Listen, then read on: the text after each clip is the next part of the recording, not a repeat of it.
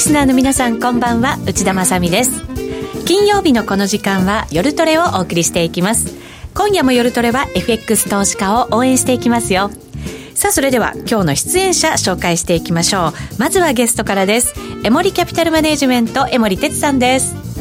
こんばんは。こんばんはためましたね。はい。ドキドキするからやめてください。ドキドキするのはもう相場だけでいいんですから。よろしくお願いします、よろしくお願いします。そして、えー、FX プライム by GMO の小杉団長です。こんばんは小杉です。よろしくお願いします。まあ、ピンチな時ほどね冷静にと言いますから今ちょっと冷静な顔してました小杉団長。はい。冷静にね。はい。さあそしてノーディーです。よろしくお願いします。よろしくお願いいたしますノーディーはどうでしたか今回のこの下落相場。底辺ですね。急にどこになっちゃったなんとなく大変さが分かるような分からないような。トレードできました？えっと、トレードは、まあ、本当にちょっとちょっとやったんですけどもうここまで行ったり来たりする時は、あのちょっとおとなしく見てるんですけど見てるとでもね動き気になりますねっていう感じでその見ちゃいますね。なんかこう参加したくなっちゃう自分との戦いっていう感じがします。なるほど。じゃあちょっと危ないなと思う相場はなるべく参加しないように見てるだけで頑張ったわけですね、はい、ノーディーはね。バイナリーオプションとかでこう取引欲を。抑えてた。抑えたりとか、はい、すごいちっちゃい本当にちっちゃいポジションだけ持ってやってます、はい、こういうボラティリティの大きい相場の時って森さんどうすればいいんですかね？まずポジションの量を減らすところです、減らす、うん、少ない金額でも、まあ、たくさん利益を得られる可能性もあるし、まあ、逆もあるから。そうですね。損失は、まあ、なるべく少しで抑えたいと、うん、ヘッジファンドなんかどうやってるかというと結局そのボラティリティ計算してあの翌日、まあ、過去例えば、まあ、10日間とか20日間のあの、まあ、なんだろう持ってるポジションが過去その10日間20日間の変化から見て、うん、1日でどれぐらいマックス動くかっていうのを見るわけ。まあ、例えば金額ね、はい、で今持ってるその資産に対してこれだけまで負けて負けられると。でそれに対して全体持ってるようなポートフォリオのそれぞれのポジションの今度また個別のボラテリティも見るわけね結構細かく計算してるんで、ね、全体のポートフォリオが今のマーケット過去の動きからしたらどれぐらい動くかっていうのをね、まあ、バリュアットリスクとか言うんだけども、まあ、それやるわけですよ。でそれやると結局ボラテリティ上がっちゃうともう取引する量なしはポジションの量自体をまず圧縮しなさいっていうサインが出てくるわけ。で例えばよくあの最近言われるあのリスクパリティ戦略とかね、はい、まさにあれはそうで下がり出したりして、えー、マーケットのボラテリティが上がっちゃうとそれはもうこんなにたくさん持っててダメですよっていうサインが出ちゃうわけ。だから減らさなきゃいけなくなっちゃう。でみんなそれやるからさらに下がってさらにボラ上がってさらに下がるっていうまたね逆のスパイラルになるんだけどやっぱりそれに備えるにはまずポジション減らさないとダメだと。なるほどまあ、これはもう基本中の基本ですよ。そうですね、はい、本当はでもそれを基本で我々もやらなきゃいけないんですけれどちょっとこう動かない相場なんかが続いてしまうと、うん、このリスクを甘く考えちゃう時ってあるんですよね、うん、だから動かない時はね逆持っていいんですよ。持たないと収益上がらないから、はい、そうですね。それをこう臨機応変に切り替えていく。ボラがありだしたらもうそれをスッと縮めないとダメ。なるほど、うん、今はもう多分この10年ぐらいで一番ポジション小さくしなきゃいけない、時期ですよ。はっきり言って、うん、ちゃんと肝に銘じておきたいと思います、はい、はい、さあこの後も江森さんにたっぷりとお話を伺っていきます。リスナーの皆さんもぜひツイッターや番組ブログそして YouTube ライブに連動しているチャットでご参加いただきたいと思います。それでは今夜も夜トレ進めていきましょう。この番組は真面目に FX FX プライム by GMO の提供でお送りしますお聞きの放送はラジオ日経です。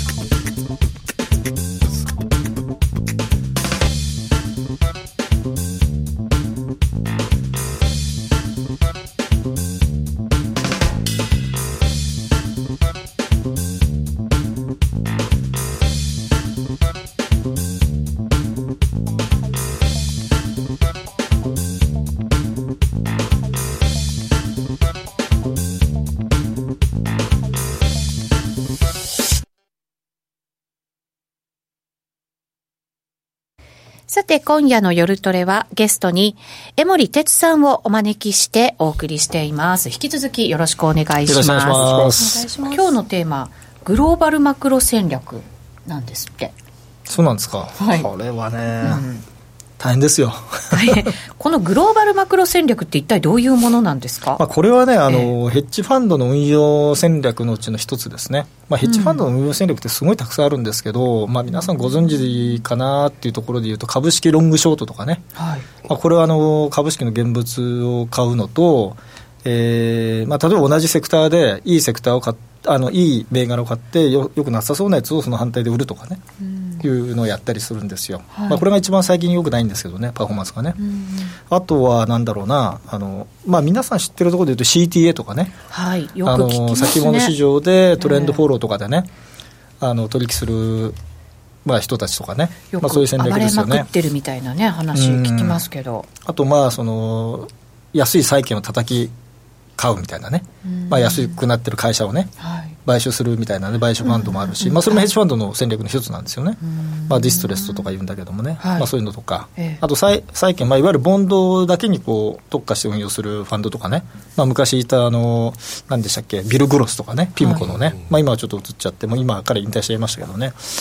であのそういった戦略のうちの一つがグローバルマクロ戦略って言ってこれがもう私が思う一番その王道のね、はい。えーヘッジファンド戦略っていうふうに思ってましてですね、ええ。でこれの教祖がですねまさにジョージ・ソロスさんなんですよ。はジョージ・ソロス。はい。まだ現役でまだやってますけどね彼ね。まだやられてるんですね。彼の書いた本を僕ほとんど読んでますけど、まあ、やっぱり彼はやっぱすごいですよね。でまあこれはもうまさに名前の通りで、はい。まあ、グローバル、まあ、世界でマクロもう全全部見ますよって話ですね。で、まあ、別に全全部に投資する必要はないんだけども一応投資対象は全部ですよってこと。で買いも売りも両方やりますと、例えばえー今回ねその株が下がりそうだといえば株を空売りするのもありだし先物で売るのもありだし、はい。でいいなと思えば株を買うとか、まあまあ、特にねあのジョージ・ソロスさんの場合はねものすごいあの極端で、やるときはね一つの銘柄に集中的にいくんですよ彼ね。結構珍しいタイプなんだけあども。の銘柄だとよくわからないですけど、うん。ポンドの時そうそうそうってまさにね。そういうことですよね。92年の時はもうまさにそのポンドの叩き売りね。はい。もうそればっかりやってね、まあ、バンコブ・イングランドが潰れちゃったみたいなね。負けちゃったみたいなね。結構長期間にわたってやり続けたわけですようん。ね。すごく。そう。で部下にそんだけしかやってないのかっていうね。もっとやれっていうっていうね。ものすごいんですよ、うん、彼は。徹底してますよね。徹底してるで僕ブイングランドに勝つってどういう状況か今すごいんですよ。すごいんですよ、うん。まあ、当時はねできたんだよね。でやっぱり彼なんかなんでそういう判断をしたかっていうと、まあ、当時あのヨーロッパの通貨統合のね、話があってその通貨統合の中にそのポンドを入れるかどうかっていうね話をしてて、そのポンドのまそうそうそう、うん、ですよね。そうそう、はい。でポンドの価値がその EU で作るその、まあ、通貨システムの中に入った場合に今の価値は高すぎると。いう判断をして彼はもう叩きまくったんでね。でもうダーン下がって、はい。で結局バンコブイングランドは金利をたくさん上げたんだけども全然ポンドは変われず、もうみんなそれに乗っかっちゃったから売りで。だから流れができちゃったわけですよね、できちゃった。そこで、うん。でやっぱり彼はあのそういうその今私も話したようなそういった分析をしてその結果としてじゃあ、えーこういう判断でポンドを売るっていうふうにこう決めるっていう。はい。あまさにそのなんだろう、まあ、トレーダーというかファンドマネージャーの、まあ、裁量、判断でやる運用ですよ、うん。グローバルマクロってまさに。はい。で例えば今回トランプがどうなのかとかね。例えば貿易戦争でちょっとこれは世界経済悪くなるぞと思えば空売りするとかね、はい。まあ、そういうそういうなんていうの政治とか、まあ、景景気とか経済とかもういろんなものを見て最終的にじゃあどうするかっていうのを決めていくっていうそういうプロセスを取るやり方ですね。なるほど、まあ、よく考えたらでも皆さんやってますよねそれね。ジョージ・ソロスほどでは。ないにしても資金力が違うけれどもね。ししかも知識もないしね。情報量ももちろん違うと思いますし、ね。プロセス似て似てません？一応株見て、まあ、もちろんそれでね。ファンダメンタルズも考えながら、企業業績考えながら、まあ、為替も見つつ、うん。まあ、例えば日本の場合はね、あはいのーまあ、安倍さんと黒田さんが、もう円安株高の政策やってると思えば、そんなに円高いかないだろうと思うとかね、はい。それも一つの考え方ですよ、マクロ的なね。はい。うん、それもそうだし、まあ昨日みたいにその ECB があーやったその量大緩和のかあれを広げてもね、あの金額広げても、これはダメでしょって言ったら売られるとかね、で売りでいこうかとか。それももうまさにグローバルマクロ的な発想なんですよ、うん。それはもう時間軸っていうのは長期であろうが短期であろうがっていうことになる、まあ、人によりますねそれはね、うん。うんまあ、要は自分がこの戦略でこうなるだろうって描いたところのそのゴールをまあある程度決めて、まあ、そのゴールまで行けば、まあ、その時間が短ければ短くてそれでやめちゃうし、はい。うん、意外にその時間がかかっちゃえば、まあ、ずっとポジション持っちゃうかもしれないし、で結構ね、ジョージ・ソロスはしょっちゅう負けてんだよね。負け方が激しいだから、金額が大きいから勝つ。時も激しいけど負け負ける時も方が激しい、激しい、うん、僕が結構読んでた本でいうとね、原油でボロ負けしたとかね、結構全部、彼書くんですよ、何月何日何日何で何やられたみたいな。何月何日こう思ったんだだけど、こんなになって、こんな話なのか？みたいなね、書いてんですよ、本とかに。結構ね、面白い、つまびらかに結構ね、うん。結構ね、面白いですよね。そうなんですでね今ってそういうヘッジファンドマネージャーがもういないんですよ、世界で。その名前でやってるような人たちがね。で結構この10年ぐらいで有名になった人たちは皆さんもほとんどあのファミリーオフィスって言って、まあ、普通はあのファンドってかお金集めて、まあ、それを運用してでリターンが出たらお金返すっていうのがね、投資家に、まあ、一つのやり方なんですけど、まあ、もうそれはもう面倒くさいと、まあ、いろんなそのあのアメリカだとあの証券投資委員会とかねああいうところからまあチェック入ったり、まあ、いろいろそうレポーティングだとか法律がすごい厳しいから、うん。みんなもうやめちゃうんですよ。はい。でもう自分たちのお金だけでやります。と、まあ、要は家族だけ、でそれがファミリーオフィス化するっていうね、えまあ、あの自分たちの仲間のだけのお金だけを運用するって方向に今、行っててじゃあそんなに大規模とかではな、じゃないもちろんいろいろな、ね、金額あると思いますけどもう何千億円ですよ、それでも彼らは。もうパーティーで何千億あるから。わざわざ集める必要がないんだない。あと面倒くさいじゃない、そんなのさ、まあ人のお金ね。で、だんだんみんなそうなってきちゃってて、本当ね、著名なヘッジファンドマネージャーがいなくなってきましたね。うん。だだんだんやっぱり AI 系とかね、そういうシステム系の人たちが今、むしろ増えてるんですかね。個人でもやっぱり情報にアクセスしやすくなったからみたいのはあるんですか、どうですかね、まあ、だいぶそういう意味ではあの、なんだろう、テーブルがね、同じところでになってきてるっていうのはあるありますよね。ああそうですうん。かでただやっぱりね、見ててね、あのまあ、これ、為替もそうだし、株もそうだと思うんですけど、その今言った AI とかね、まあ、機械的にやるファンドもすごい増えてきてるんですけど、はい。あんまりうまくいってないんじゃないかなっていう気がしますね。うんなんか去年なんかも成績すごい悪かったって言って悪いうん言ってましたよね。ね、やっぱり、なんだろうな、自分たちで自分の首を絞めてるのがね、あとはそのマーケットが本来動く本質的なところを、やっぱりその機械がまだ理解できてないっていうのかな。やっぱりこれなんかうん。最初のその見出しだけで動くみたいな言われ方もするじゃないですか。そうそうそうそう。あの見出しだけで動くっていうネタだとねいろんなネタ実は知ってるんだけどこれ話すと長くなっちゃうからちょっと今日やめときますけどね、えーななんか聞きたいけど。うんそういうのでもプログラミングして動くように作ってあるわけでしょ？一番面白いのはね、ええ。まあ、皆さんこれ言って受けるかどうか別にして、あの昔あの広島に黒田投手っていうねあのヤンキースにいた投手がいて日本帰ってきて、えええで2年やって引退したんですよ、うん。でその時にブルームバーグに黒田、ね、引退みたいに出たの。でそれを日銀の黒田総裁と機械が間違えて なるほどね。もうみんな円買いになっちゃったっていうね、うん本当にこれこれ本当の話。それ、ひ人がやってても、まあ、もちろん間違えるかもしれないけど、ね。でもね。そそのレベルだったんですよ当時は。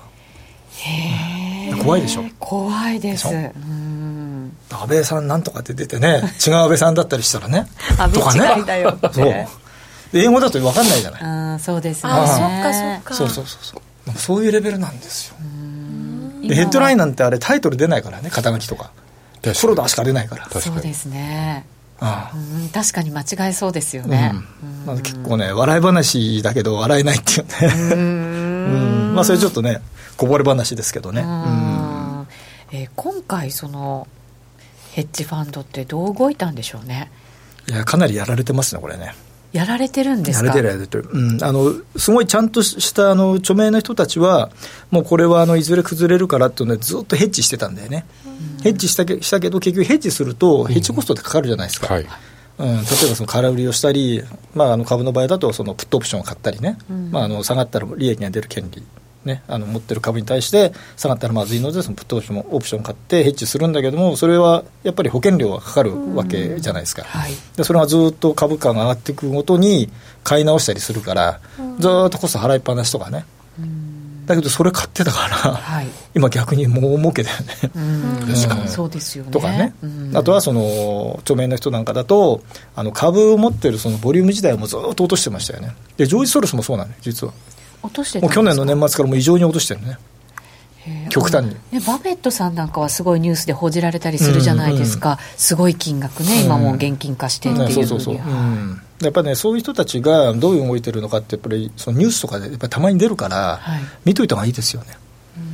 でねあの彼らやっぱりね常に早すぎるんですよ 常に早すぎる。はい。日銭を稼ぐ必要がないっていうのはそういうことですよね、うん、だから本来株価が例えば株価が上がってる途中で、はい。もうすもうはえらい早くから、ね、落としてるんですよ、だって今回だって、ね。バフェットさんが現金化、まあうん。バフェットさん同じにしていいか分からないですけど、うん。その現金化してから、アメリカ何回高値更新したかっていうね、感じじゃないですか。半年とか1年ぐらい前からね、そんな話になってたじゃないですか、はいええ。でまあそのバフェット指数なんかもね、過去最高値になってて、はい。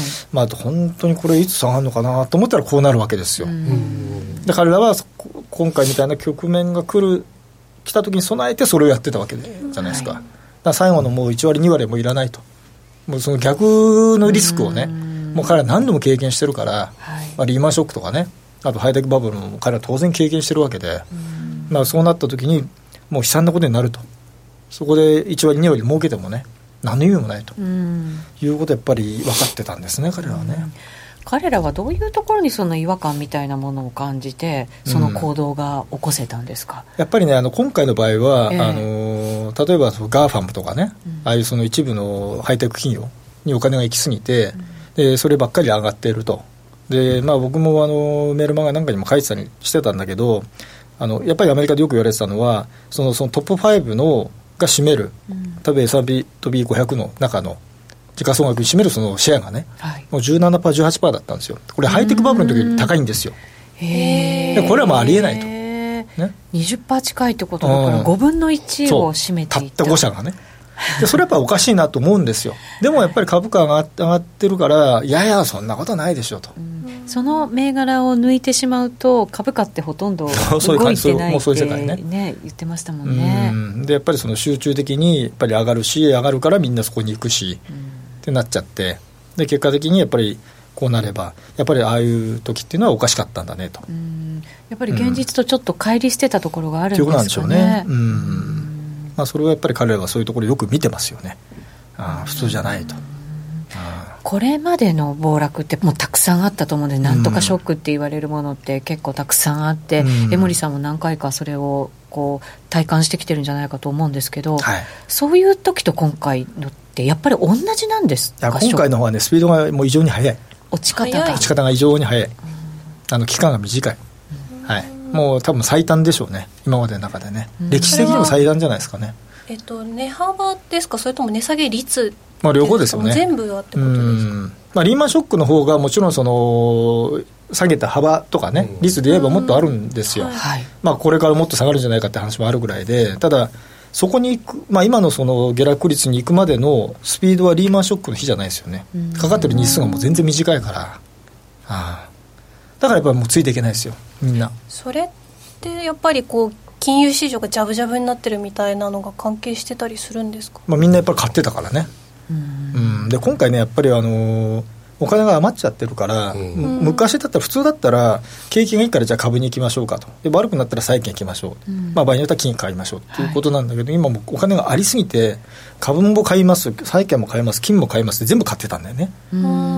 で債券もみんな買ってるから金利も低くなっててあ金利が上がらないからこれいけるねっていうことでまた株も上がるみたいなね なってたんだけど、普通はみんな株に行けば債券売られるから金利が上がっていって最後はやっぱり金利高いからじゃあ株はちょっときついねというので株が売られてまた債券買われてってこういう循環だったんですよね、でその循環がなくなっちゃったね今回ね、はい。金利を低くしすぎたことによって、まあ、要はだから結局金融緩和しすぎてたってことですよ。だからやっぱりもうちょっと早く上げるとかね、で、まあ、適度にあのなんだろうあの締めてた方が結果として良かったんですよね、その方が長持ちしたかもしれない、相場としては。相場としては、うんちょっとねやっぱり、ね、緩めすぎてで日本もヨーロッパも今マイナス金利でしょ？もう、はい。無理ですよねマイナス金利深掘りは、ね。うん。したら大変なことなのもう分かってるから。深掘りもできないですもうできないできない。逆に締めていくことも。あもう無理無理今やったら身動き取れない状況ですよね。一番いい時にだからもうねもうちょっと利上げしときゃよかったんですよ。来週は去年アメリカが利下げしてっていうね予防的利下げって何ですかってなんかよく分かんないね。それがなんか今回のこのショックをさらになんかこう深くしちゃったっていう、まあ、結果論なんですけどね。あったかもしれないですよね。ただこういうジャブジャブの世界の中でその今日テーマになっているグローバルマクロ戦略っていうものがこれ効いてくるのかどうなのかってちょっと私なんかこうはてなはてななんですけど、うん、どうなんですかね？結局そのまあまあ、投資ってことを考えると、普通何かの資産にお金を移す、まあ、つまり何かを買うというね、うん、まあ、今まで株を買ってたのを、その買った資金を別の資産に移す、まあ、買うっていうことをやるんだけれども、まあ、この、ね、今日もそうだし、昨日もそうなんだけど、金とかも売られてるでしょ。うん。でこれはね、僕も前から言ってて、ですね債券と金が一緒に下がったらもう終わりですよって話をしてるわけですよ、これはもうリーマンショックでまさに起きたことで、あの時はいっぺんに売られましたよね、うん、まさにあの現金化、キャッシュ化の動きですよ。でやっぱり金がね、もう1700つけたのに、今もう1580ドルとかね、下がっちゃう。これはね、はい、大変まずいサインですよ、やっぱり。本当だったら金は買われてなきゃいけない場面なわけですよね。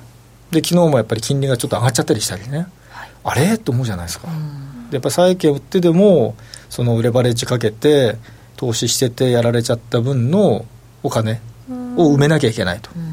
いうので、利益に出てた債券とか金を売って、その現金でその証拠金の穴埋めするとかね、うん、まあ、そんなようなことはやっぱり起きちゃってるんでしょうね、今ね。利益が出てたとこから逆に売られてっちゃったりするんでそうそう。そうだよね。穴埋めしなきゃいけないわけだもんね、うん、だからやっぱりいい銘柄が売られるとかねそういうのよくあるじゃないですか。あります。なんでですかって言ったらやっぱりその苦しいところがあるから儲かってる銘柄も一緒に売ってね、まあ合わせ切りみたいなよく言うじゃないですか、はい、まあ、そういうことをやっぱりするから全体がやっぱり下がっちゃうっていうね、う悪循環ですよね。本当そうですよね、えー、でもやっぱり投資していく側としたらやっぱりいろんな国を見ながらいろんな国の状況を考えてどこにやっぱりお金が向かっていくのか、またどこから逃げてしまうのかっていうのは、ね、やっぱり考えていかなきゃいけない、うん。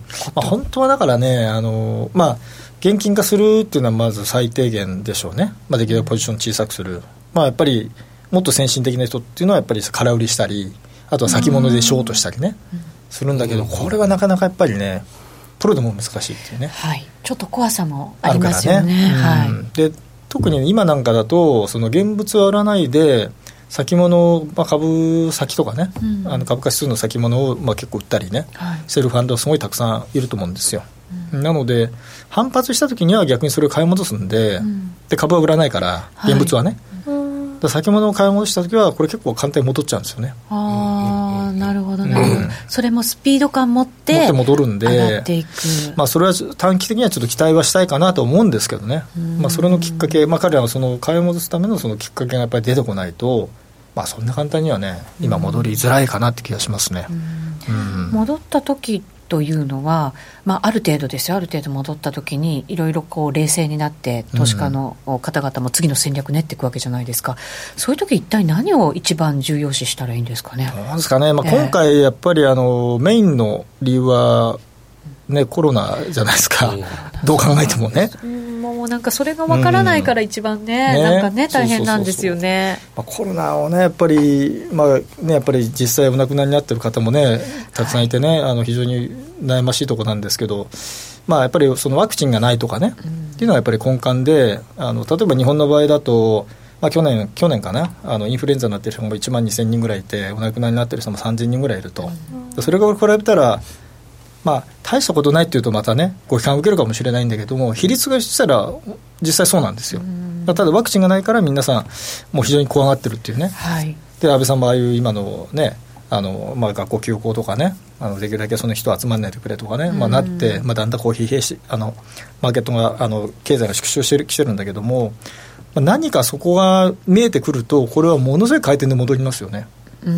だってもともと何かがおかしくなってたわけじゃないじゃないですか。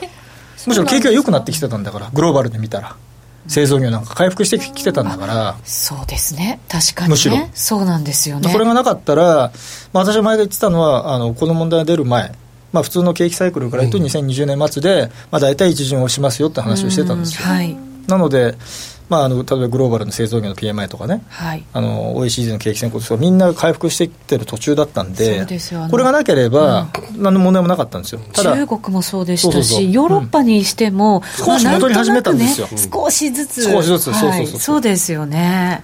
だからこれが回復したときに、まあ、需要はやっぱり戻りますよね、だって物がないとかね。そうですね。これがだから、うん。ちょっとあまりにも予想以外予想外に長期化してしまったりとか経済がずっとだから止まり続けてしまうっていうことにならない限りは、うん。ちょっと先送りになったいろんな需要が、うん。だとということでうん。戻っていく、はい。ということですかね。うん。まあでもねやっぱり今日もニュース見てましたけどね、もうフィリピンのマニラもねもう完全に封鎖するとかね、もうイタリアもそうなってるでしょ、はい。まあ、それ多分やらないとね拡散しちゃうからまずいと思うんで。とりあえず、まあ、それはやっぱりもう期限決めて抑えないとね、まあ、ダメなんだけど、それが解除されればね、別にまた戻る戻るわけだから、まあ、そこはね、いい意味でポジティブにちょっと捉えたいなと、個人的には思ってますけどね。中国なんかはだから早くからもちろんねあそこの発生したわけですから、うん。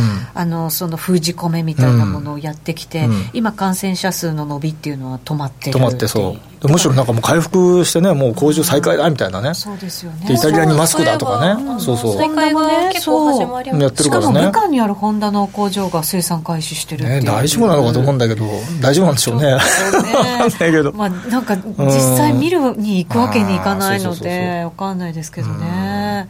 でもそうそれが、まあ、一応先行指標だとするならば、まあ、次は続くは日本もうん。落ち着いてきてもおかしくはないわけですよね。だ。からまずそのグローバルの、えー感染者の、えー、と増加ペースがまず落ちることでしょうね、はいまあ、それがピークアウトすればまず一つの目処がつくと、うん。であとはそのそれに対して、まあ、各国の政府がその封鎖してるとか、まあ、いろんなその規制をかけてるのを、まあ、どのタイミングで解いていくのか、うん。まあ、その時系列でしょうね。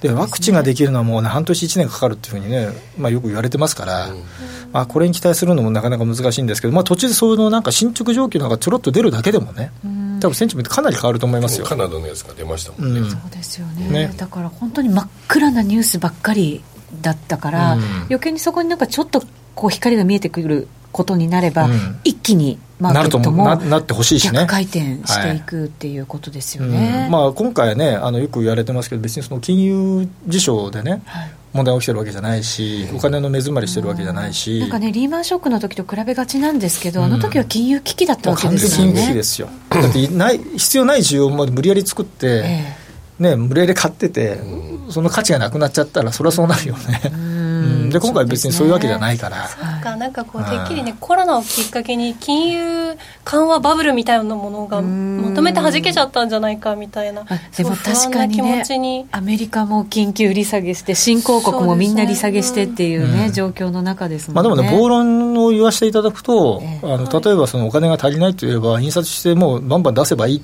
ね、とりあえずなんとかなるっていうのは、もうみんなもう 経験して経験してるから、そこの問題はね、うん。そこから問題を切ることは、ね、まずないですよ、もう、うん、あの本気でやればね、はい。もうだってもう中央銀行も印刷して、もうとりあえずやればいいと。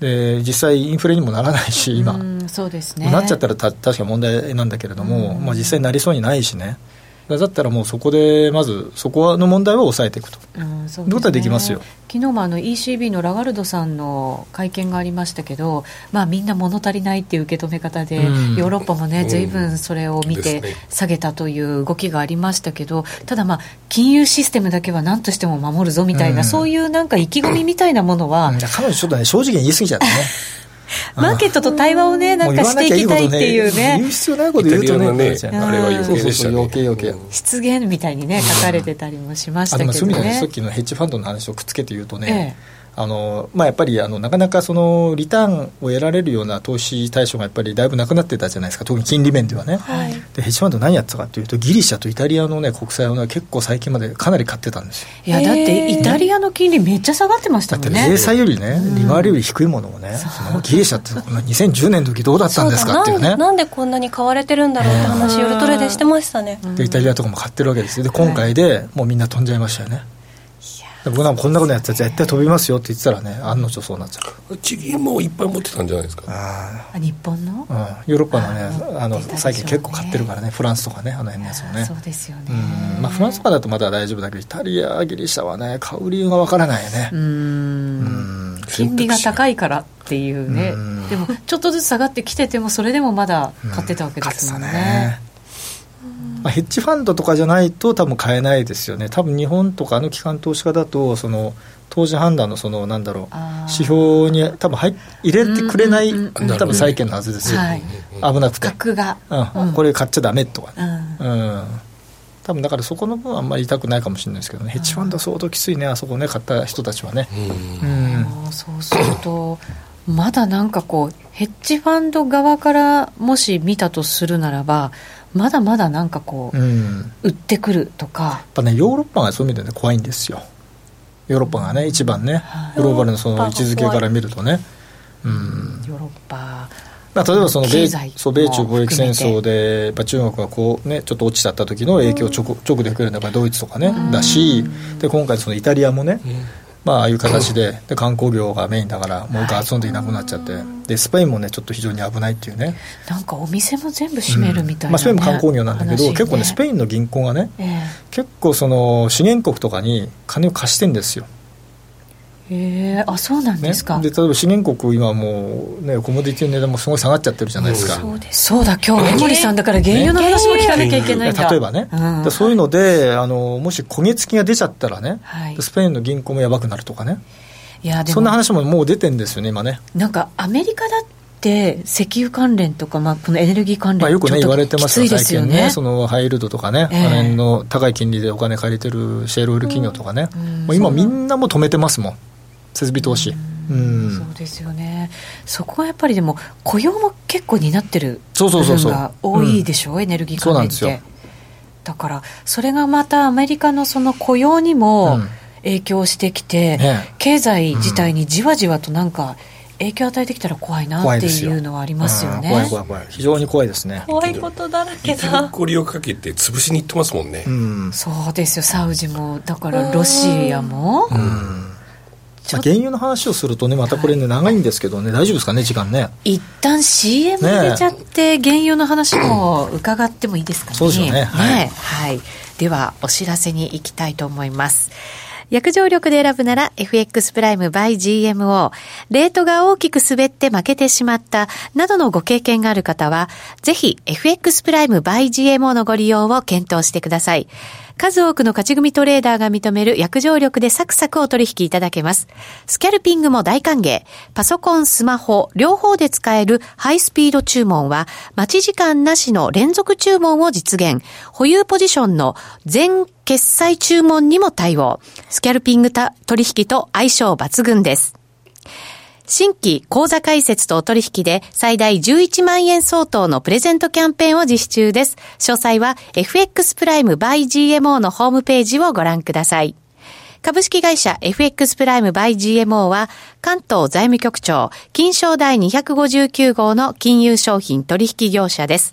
当社で取り扱う商品は価格の変動などにより投資額以上の損失が発生することがあります。取引開始にあたっては、契約締結前交付書面を熟読、ご理解いただいた上で、ご自身の判断にてお願いいたします。詳しくは、契約締結前交付書面などをお読みください。お聞きの放送は、ラジオ日経です。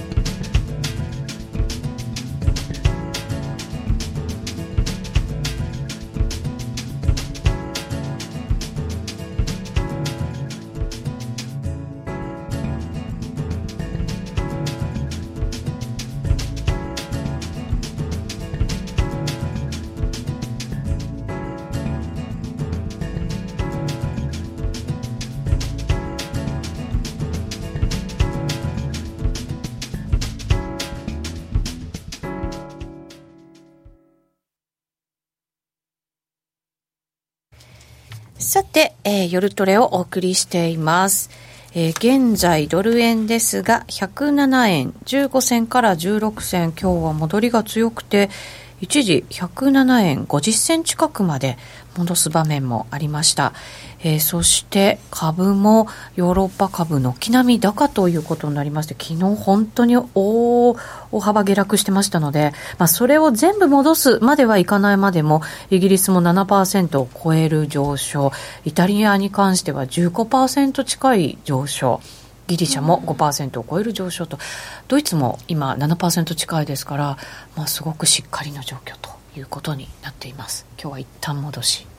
今はね。今はね、うん、やだ不敵な笑み江森さん。まあ戻るかもしれないねしばらくねまたね。そうですね。ちょっと下げもね、うん。きつかったですちょっときつかったもんね。そうです。日本もあの、うん。メジャー S q 終わったのでちょっと需給的には少しそうね。軽くなったのかななんてね、うん。思ったりもしますけどね。小杉さん今個人トレーダーの方どうですか？まあ、ボラがね、ん。戻ってきて、なんか、まあ、あの出来高は結構できてるなんて取話をね聞引高はやっぱりできてますよね、あの、ティック数が増えてるので、まあ、それだけ、まあ、細かく動いて、はい。で、値幅も出てるっていう状況で、ここ、今週、まあ、先週から、まあすうんと、特にそうなんですけど、ええ。もともとスキルを持っているスキャルトレーダーの人たちがめちゃめちゃ動いてますね。スキャルトレーダーの方おーじゃあ本当にもう回数こなしながら利益積み上げてる感じですか、うん。あの寝る間を惜しんでもしくは寝ることも忘れてやってる方々が多いですね。私も取材させていただいた億トレーダーの方々は結構皆さんドル円が好きだったりとか得意通貨だったりするじゃないですか。そうするとここやっぱりね2年3年近くはちょっと動きがあまりなくて、うん。だからなかなかスキャルでも利益が取れないっていう声も多かったですよね。ここ1年半2年近くは取れなかったから皆さんこう様子見してたところ、ようやく戻ってきて。今すごいねドル円ねうんすごいこんなドル円が動くのかっていうぐらいね動いてますよね今いやいねやちょっと目離すとね全然違うう全然ね。領域いっちゃってますからね。うん1日に23円動くドル円って久しぶりですよね。なかなかないですね最近ね。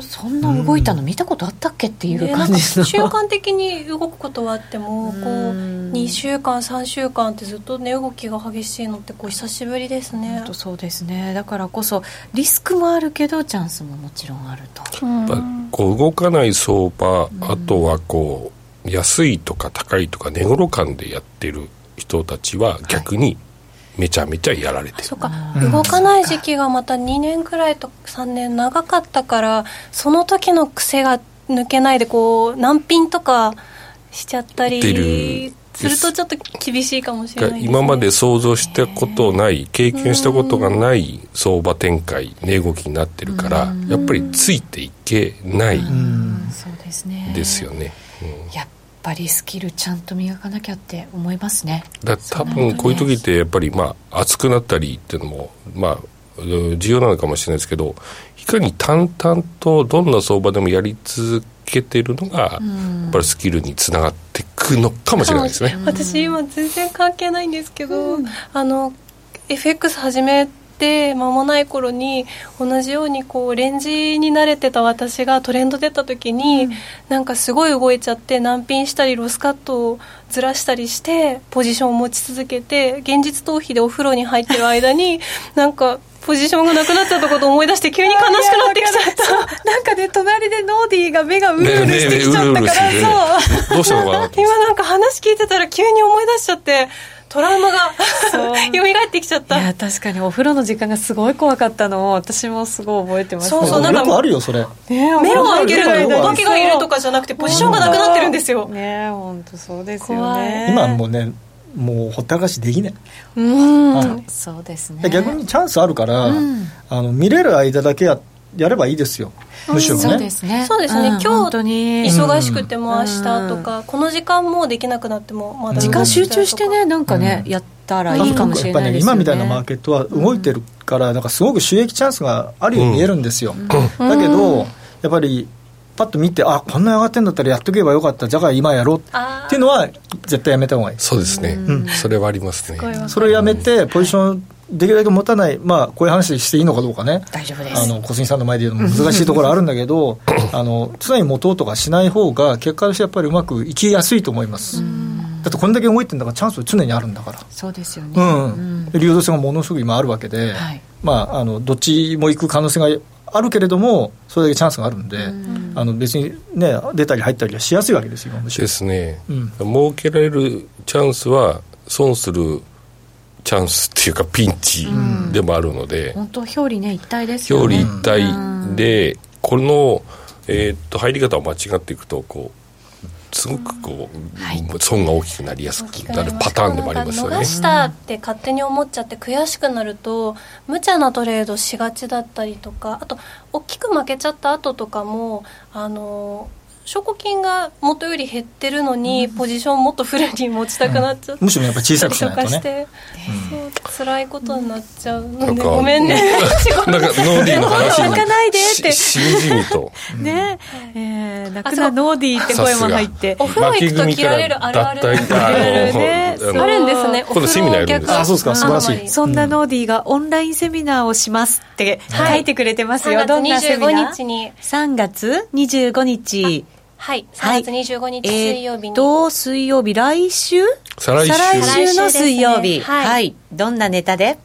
えーこの私がお風呂に入ってる間に 10万円とか飛ばしちゃったりとかした過去を経てなんとかあの勝てるトレーダーになってで私のたくさんの失敗を皆さんに同じ失敗をししないでいただくためにあの私が失敗してきた数々のお話とそれをどういうふうに改善していったかっていう話をさせていただこうかなと思っております。泣いちゃダメだぞ。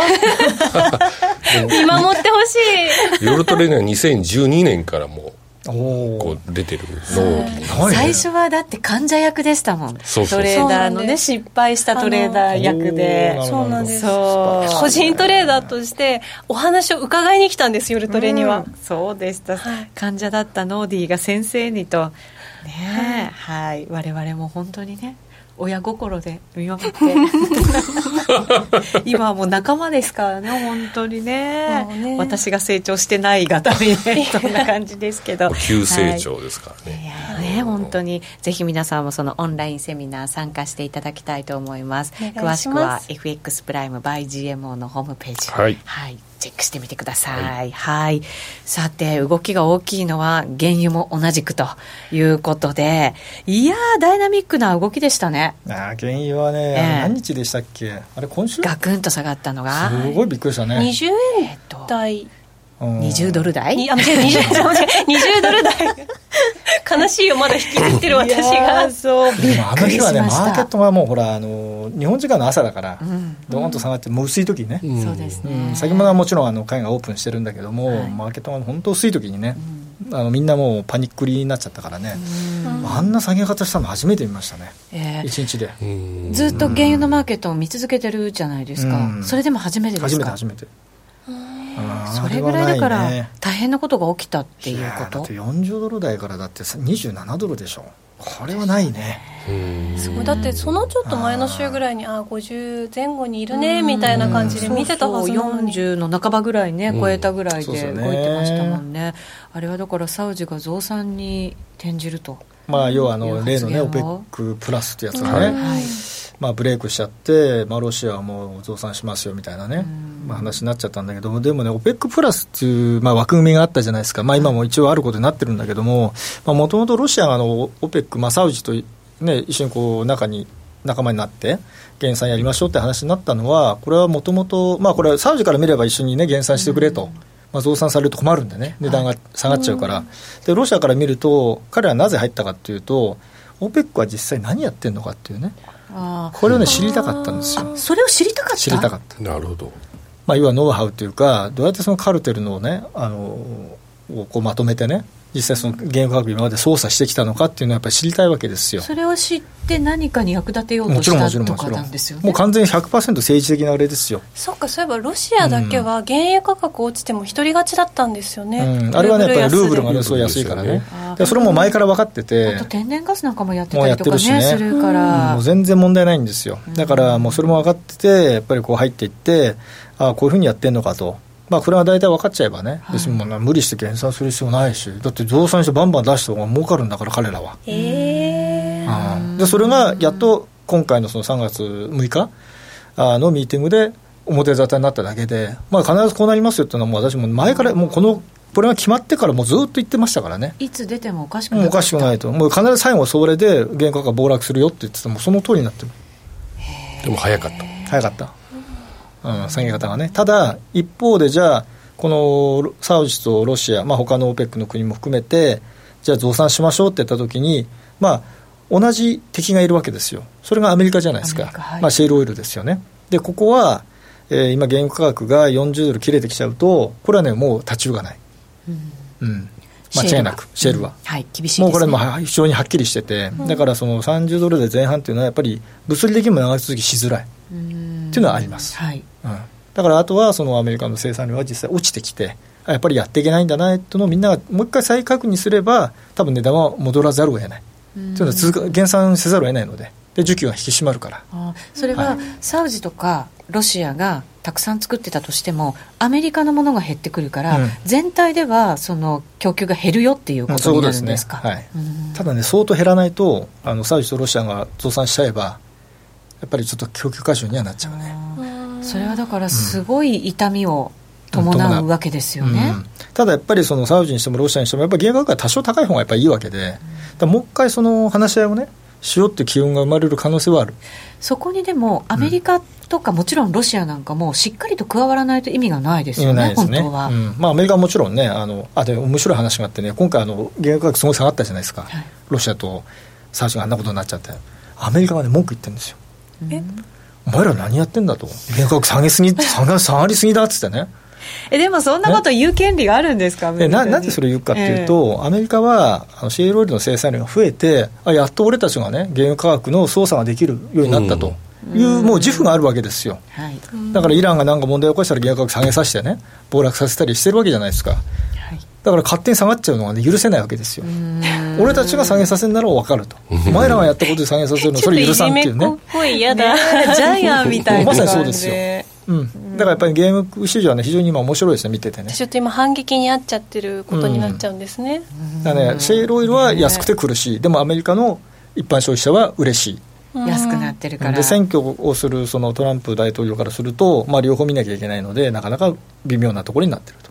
多分ね、45ドル前後ぐらいがアメリカにとって、全部にとって一番いいレベルですよ。うん程よい45ぐらいがね。うんなるほど、ははいサウジにとってもサウジにとってもアメリカにとってもいいところなので、やっぱりどっかでは戻っていくんじゃないかなと思います。じわじわまあ30ドル台に乗せてきて、うんまあ、上方向に今行こうとはしてるんですかね、うん、そうでしょうね。うん下売るとね、ろくなことないですよ、原油は。もうちょっと売れない感じで売すかれないですよねしばらくは。。う。うんんまあ、戻ってくれたら買いやすいなって感じですね。むしろね。やっぱ上方向の方がまあ、だってこのレベルでしょ？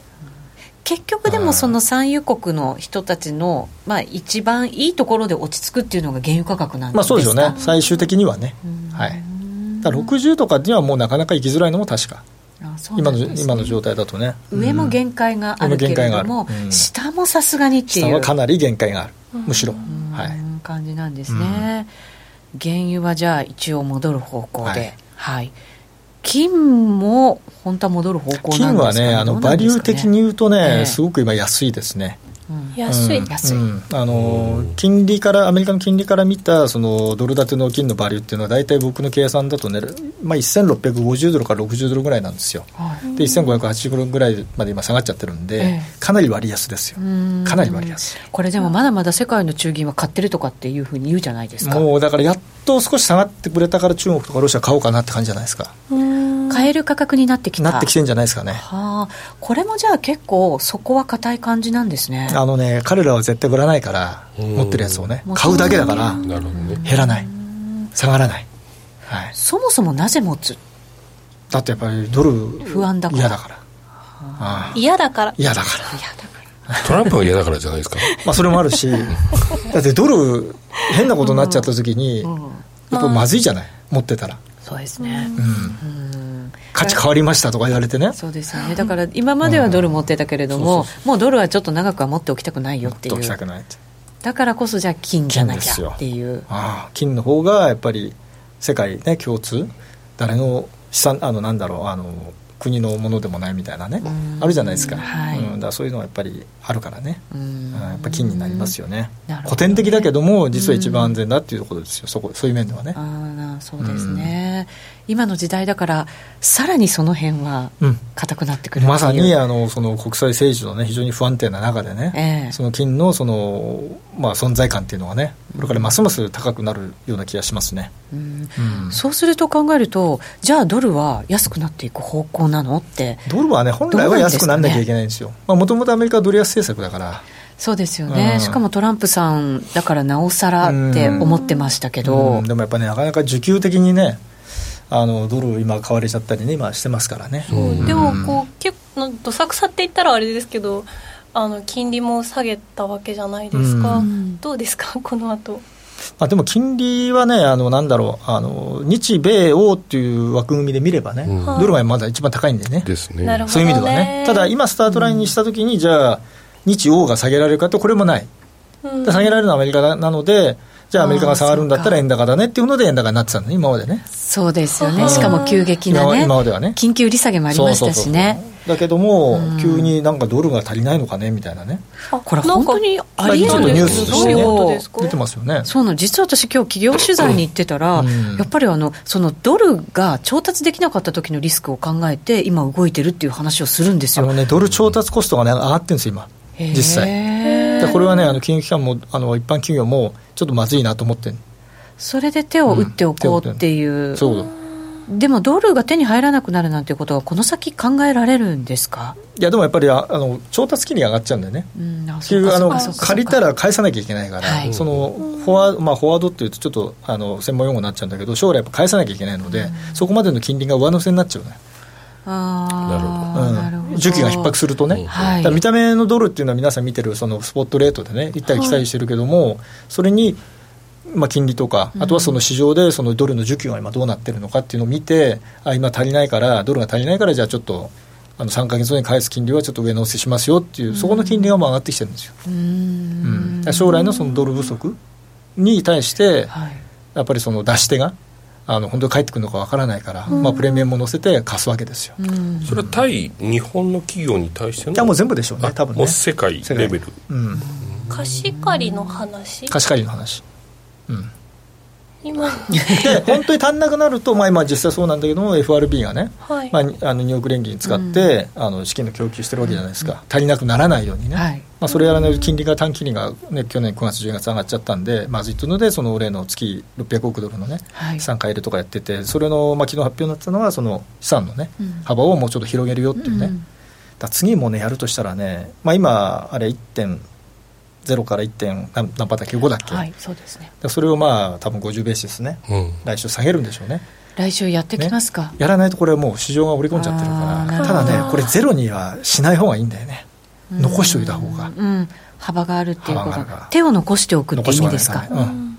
でやっぱりね最終的には日銀のように株式の買い入れですよ。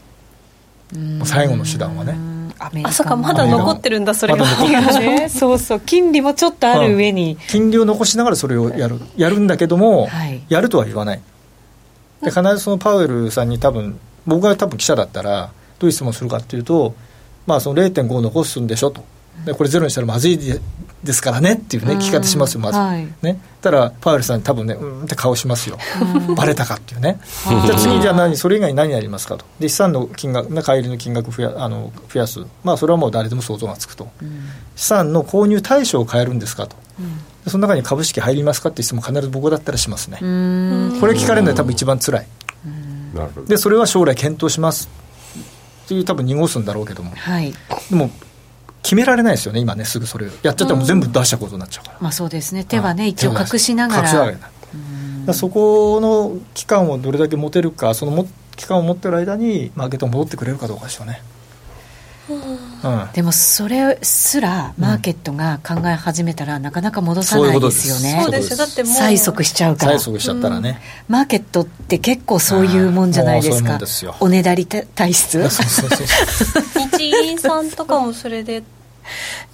困ったことになって来週ねどうするんですかね。もう6兆じゃダメだよねっていうね。もう8兆10兆12兆かみたいなね。